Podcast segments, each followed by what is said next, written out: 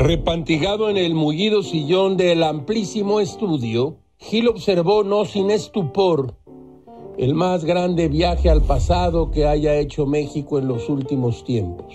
Gil lo leyó en su periódico Milenio en una nota de Fernando Damián y Eduardo de la Rosa, con 308 votos a favor, 179 en contra y 4 abstenciones.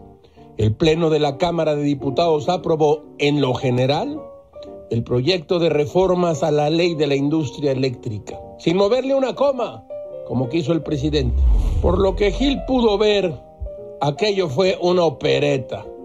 50 diputados de Morena y del PT tomaron la tribuna con mantas y cartelones. Sana distancia, mis primos. COVID nos lo comemos con papas. Aquí se trata de cumplir las órdenes del presidente. Dulce María Sauri Riancho dijo que la iniciativa aprobada en lo general se discutirá en las próximas en las próximas horas. Se dice que el fantasma de López Mateos, nacionalizador, gran palabra de la industria eléctrica en 1960, camina por Palacio Nacional y saluda al presidente López Obrador. Dicen y cuentan, no sin miedo, que también se ha visto a Echeverría vestidos de traje café, seguido por Fausto Zapata, su vocero.